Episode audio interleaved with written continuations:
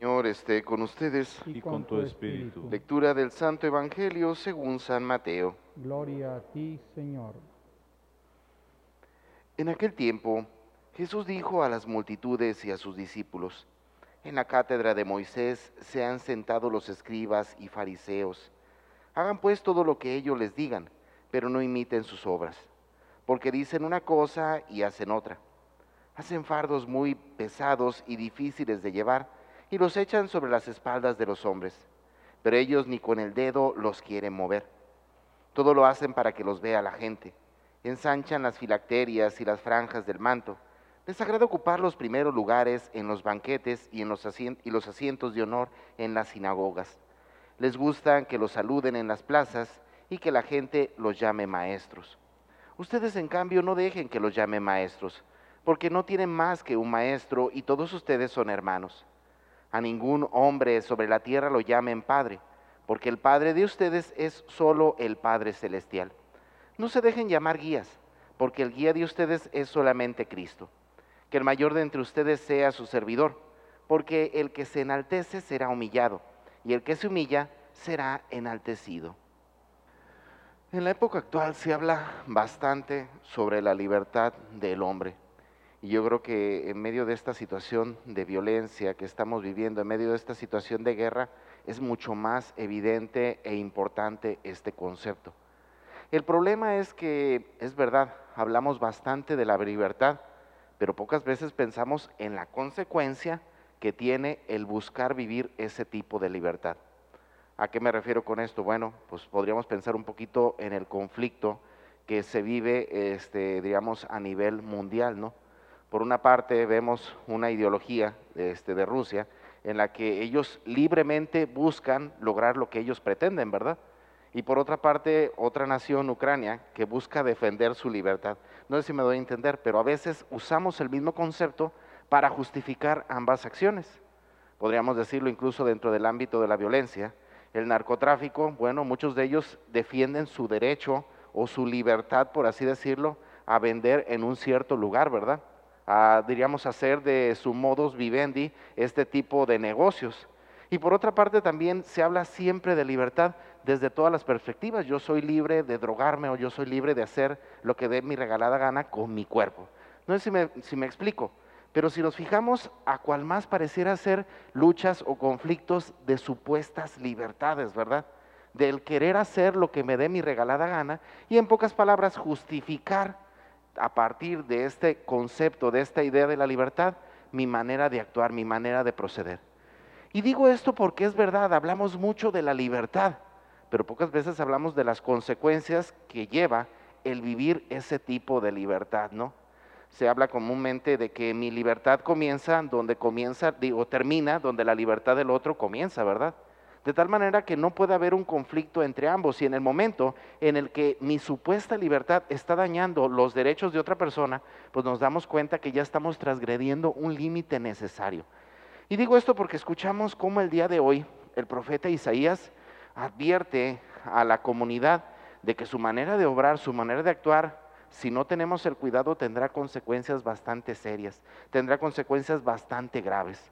Y más si lo pensamos en este contexto que nos encontramos de cuaresma, en el cual buscamos la conversión, valdría la pena que analizáramos hasta qué punto nuestra manera de vivir, nuestra manera de actuar, pues ciertamente puede causar o traer consecuencias a nuestra vida misma. Simplemente veámoslo desde la perspectiva de la salud. ¿Cuántos de nosotros a lo mejor padecemos de algún tipo de enfermedad? Y muchas veces es por descuido, ¿no? Pónganse a pensar, a lo mejor yo desde mi perspectiva, el sobrepeso, ¿verdad? De alguna otra manera puedo decir, ay, pues yo tengo derecho de comer lo que me dé mi regalada gana, ¿verdad? Pero también seamos conscientes, esa manera de vivir mi libertad tendrá consecuencias y si nosotros no cuidamos o no miramos las consecuencias, el daño después puede ser más grave e incluso puede ser irreversible. Por ello, hermanos, es importante que lo veamos esto también desde la perspectiva de nuestra realidad de vida, de nuestra realidad en el ámbito del pecado. Cometemos, hacemos muchas acciones y las hacemos no pensando en que ellas tendrán siempre consecuencias. Y por desgracia, al hablar del pecado, Estamos hablando no de consecuencias a lo mejor de algún achaque, de alguna enfermedad o de alguna dolencia, sino que estamos poniendo en juego la vida, ¿verdad? Estamos poniendo en juego la condenación eterna. Por ello, hermanos, seamos conscientes. Sin embargo, en medio de esta conciencia que muchas veces no tenemos, tenemos que reconocer que hay muchos factores que influyen fuertemente, ¿verdad? Y uno de ellos, pues bueno, como hemos recordado a lo largo de este tiempo de cuaresma, es el deseo de dominio, el deseo de control. Recordarán ustedes cómo el domingo antepasado hablábamos en torno a las tentaciones de Jesús, ¿verdad? Que constantemente en nuestra vida se presentan tres tipos de tentaciones, la tentación al placer, la tentación al poseer o la tentación al dominio y el control. Y digo esto porque específicamente en el Evangelio del día de hoy Jesús advierte sobre esta realidad. Él reconoce que en la cátedra de Moisés, él reconoce que en los ámbitos religiosos, muchos de los que están ahí, por así decirlo, están ahí ciertamente para cumplir con esa misión. Pero aunque se oiga medio cruel, pero a veces se les sube eso a la cabeza, ¿verdad? Y pierden muchas veces el piso ante la realidad que están viviendo. Y eso no nos vayamos tan lejos, veámoslo desde la perspectiva nosotros mismos como iglesia. ¿Cuántas veces me ha tocado escuchar comentarios de la gente ante actitudes negativas, ante falta de testimonio, incluso ante imposiciones de ideologías por parte de sacerdotes. Y muchas veces esto desagrada, muchas veces esto incomoda. Y por desgracia esto genera muchas veces que las personas terminen alejándose o tomando distancia en el ámbito de la iglesia. Sí, es una realidad, no podemos tapar el sol con un dedo. Pero aquí hay un detalle sobre el cual quisiera este, que prestáramos atención el día de hoy. ¿Y a qué me refiero? Bueno, ciertamente es más fácil culpar a un sacerdote de los errores de nosotros como iglesia, como comunidad, que reconocer que todos tenemos culpa, ¿verdad? Y seamos conscientes, muchas de las decisiones o muchas de esas situaciones que se prestan es porque nosotros como comunidad dejamos solos a los sacerdotes, ¿sí? Sí, es más fácil que él le busque, que él le tope, que él haga eh, todo y solamente en ciertas situaciones, pues ciertamente ahí como que llamamos o exaltamos o este, tratamos de alzar la voz porque el sacerdote impone, dice y hace. Muchas veces las decisiones que como sacerdotes tenemos que tomar son precisamente producto de eso, ¿verdad? Porque no vemos a veces el respaldo de una comunidad, porque no hay veces personas que estén ahí para apoyarte, para animarte, y más aún que solamente están para criticarte, cuando seamos conscientes que es verdad, son situaciones o son lugares difíciles ante los cuales, más que criticar, deberíamos apoyar a nuestros sacerdotes. Y aquí me refiero sobre todo al ámbito de la oración, ¿verdad? Sí, si no te agrada cómo trabaja el sacerdote de tu comunidad, pues es más fácil hablar de él que ponerte a rezar por él, ¿verdad? Es más fácil criticarlo por sus errores, es más fácil criticarlo por sus faltas, que tratar de dialogar con él y animarlo a que trate de responder de una manera más fiel a su ministerio. No sé ustedes, pero a mí me queda muy claro una realidad. Cualquier sacerdote, yo, incluso los demás, si fuimos capaces de dejar una familia, si fuimos capaces de tratar de dedicar nuestra vida misma al servicio de una comunidad, creo que no podemos decir que haya una intención mala, ¿verdad? Y me refiero a que, pues ciertamente, desde una perspectiva humana, el ser sacerdote, el ser ministro de la iglesia, pues no es un trabajo muy apetecible, ¿verdad?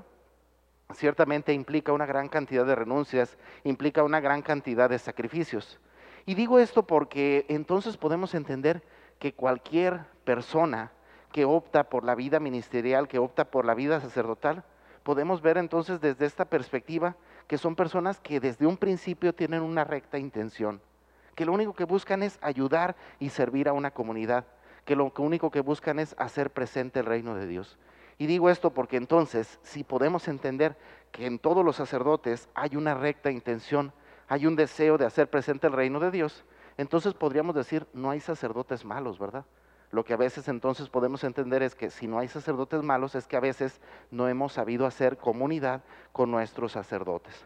Bueno, hermanos, pues pidamos a Dios de manera especial en este día por todos nuestros sacerdotes. Insisto, es verdad, somos humanos y ante la realidad que vivimos fácilmente podemos sucumbir ante las tentaciones, ante la realidad del pecado.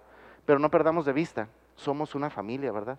Y como familia, si tú ves que tu sacerdote no está respondiendo ante la realidad que está viviendo, ora por él, acércate a él, apóyalo, anímalo y hazle saber que no está solo, que somos una comunidad y nosotros estamos aquí tratando de vivir, tratando de hacer presente el reino de Dios.